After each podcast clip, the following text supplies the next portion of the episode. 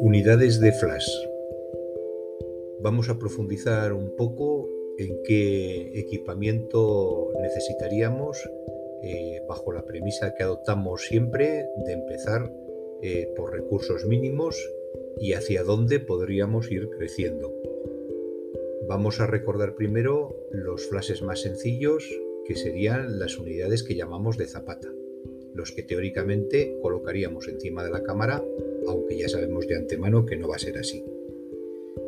Estos flashes eh, tienen una serie de limitaciones y la principal sería evidentemente su potencia limitada. Eh, la potencia, eh, por decirlo de alguna manera, en estas unidades se mide bajo lo que se llama el número guía, pero el número guía no debe engañarnos, porque es un número que en este tipo de unidades suele estar cercano a 60 en el mejor de los casos, 58 por ejemplo suele ser normal, pero está eh, o debe adaptarse a una serie de parámetros fijos para que esa medida sea correcta. Y normalmente, como en otros muchos casos de otro tipo de productos, eh, los fabricantes eh, mienten entre comillas un poco porque alguno de los factores, pues por ejemplo la distancia a la que está medida eh, esta unidad no, no, es, no es exacta y por tanto falsean un poco el dato para que la potencia teóricamente sea mayor. Así que esto no nos engañe de alguna manera. Bien, otra característica típica sería que el cabezal es de tipo Fresnel es este cabezal en rectangular, eh, que es el estándar, eh, que va como con un cristal esmerilado y que eh, tiene el inconveniente, entre comillas, que al no ser redondo no distribuye por igual la luz que sale hacia afuera. si ponemos un modificador que hemos aconsejado y hablado normalmente que sea redondo en el mejor de los casos, pues no distribuye la luz igual para todos los lados y entonces esta es una pequeña pega, aunque luego profundizamos en este aspecto. Eh, tal vez también por ser unidades de este tipo eh, no tienen lo que se llama sincronización a alta velocidad, el famoso HSS. ¿eh? Esto es, por no profundizar ahora más de la cuenta, el decir que no cuentan con la posibilidad de trabajar con velocidades mayores que la velocidad propia de sincronización. ¿eh? que suele rondar el 1.200 como sabemos, más o menos, unos un poquito más, unos un poquito menos. Tampoco suelen contar seguramente con el automatismo llamado TTL, que lo que nos permite es trabajar a través del objetivo para medir la cantidad eh, de potencia necesaria que emita el flash y por tanto actuaría el flash de forma totalmente automática. Pero estos dos aspectos no son muy importantes, porque en estudios se utilizan muy poco. Ya hemos dicho desde el principio que nuestro objetivo es trabajar todo en manual.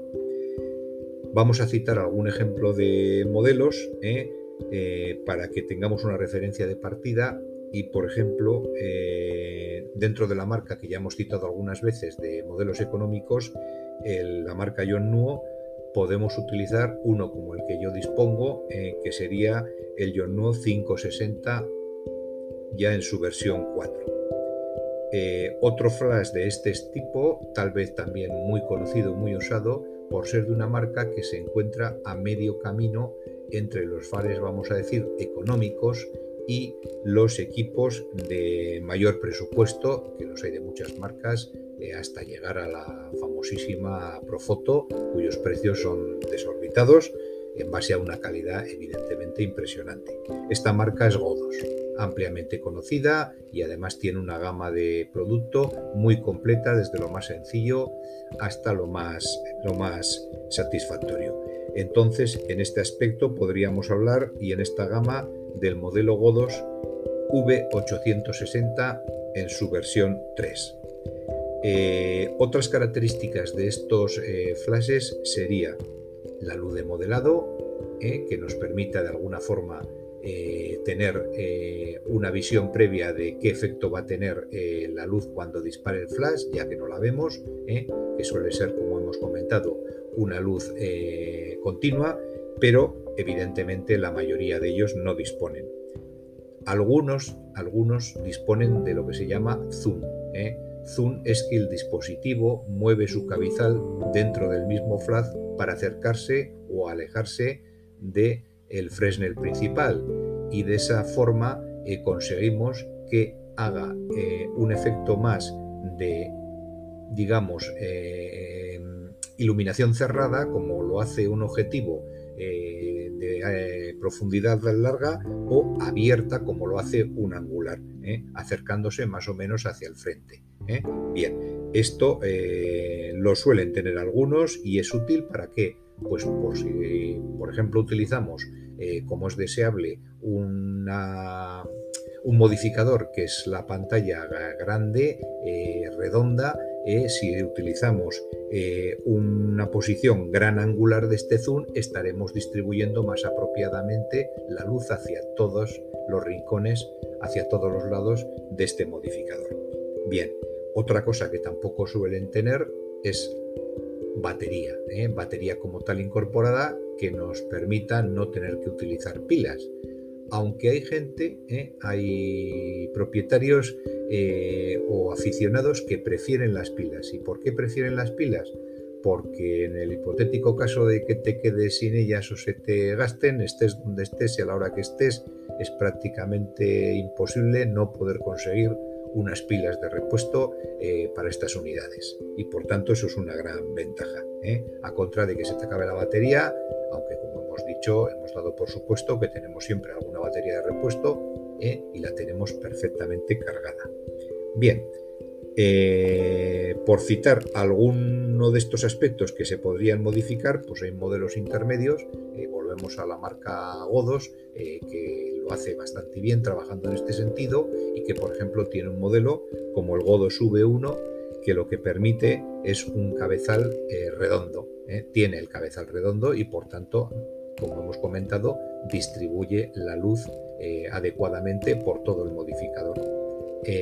por supuesto, marcas como Profoto tienen modelos equivalentes que permiten hacer lo mismo. Y con esto habríamos dejado más o menos resumido el capítulo de los flashes económicos de Zapata. ¿eh? Si hablamos ya de flash de estudio en sus diferentes tipos, modelos y variantes, ¿eh? recordemos que son flashes que para empezar eh, conectados a la corriente eléctrica habitualmente nos ofrecen una potencia muchísimo mayor, totalmente deseable por supuesto, en sus diferentes niveles y también hay algunos que a medio camino, como acabamos de comentar en el caso anterior, tienen posiciones intermedias eh, porque disponen de baterías.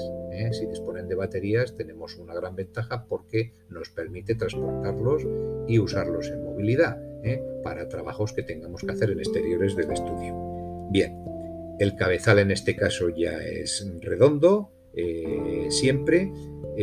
por supuesto disponen la mayoría de las veces de sincronización en alta velocidad, el HSS, también el TTL, ¿eh? el denominado Through the Lens, el hacer ese cálculo automático a través de la lente, pero eh, ya hemos dicho que esto en estudio no se utiliza. Por supuesto, tienen luz de modelado, ¿eh? que como ya adelantamos podía ser luz de tipo continua, clásica o incluso algunos ya incorporan algún elemento LED para producir esta luz de modelado. Bien, eh, una cosa curiosa que no tienen, y si tienen los flash, por lo menos algunos de Zapata, es el zoom. ¿Por qué? Porque aquí no tiene sentido, ya que al ser unidades eh, que están pensadas para trabajar con modificadores, pues ya dentro de la gama de los modificadores de cada fabricante existe eh, una, un modificador que precisamente se llama zoom, un reflector zoom, por ejemplo, como le domina algún fabricante, ¿eh? que está pensado para hacer este efecto. ¿Y cómo es más o menos y cómo se consigue? Pues bueno, es una especie de, cacerola, por decirlo de alguna manera, ¿eh? con más o menos abertura, ¿eh? que permite concentrar o no, o no la luz. Bien, eh, por citar ya para ir terminando algunos modelos que estén dentro de esta gama y volviendo al fabricante que aquí se mueve, vamos a decir, eh, mejor y es el más conocido, que sería O2, pues tenemos unidades de 100, el famoso AD100, AD200, AD400, un modelo utilizadísimo y ya con una cierta potencia, ¿eh? Que, pues eso, según el precio del que hemos eh, invertido, pues tenemos una mayor o menor eh, potencia. Pero, ojo, también a medio camino se pueden encontrar por internet, no hace falta que, hablemos de Amazon, por supuesto, para localizar modelos eh, bastante más baratos que estos, dentro de que la gama de godos sea muchísimo más económica que, por supuesto, la de Profoto, por ejemplo. ¿Eh? Eh, entre estos modelos podíamos localizar algún modelo SK400 en su versión 2, que evidentemente serían flashes manuales. Contarían con muchos menos automatismos, pero serían perfectamente válidos. Y eh, algún modelo incluso sin HSS, que incluso podría ser más barato, eh, andar por los ciento y pocos euros, que sería el MS300. Bien, y hasta aquí este pequeño repaso. Eh, un saludo.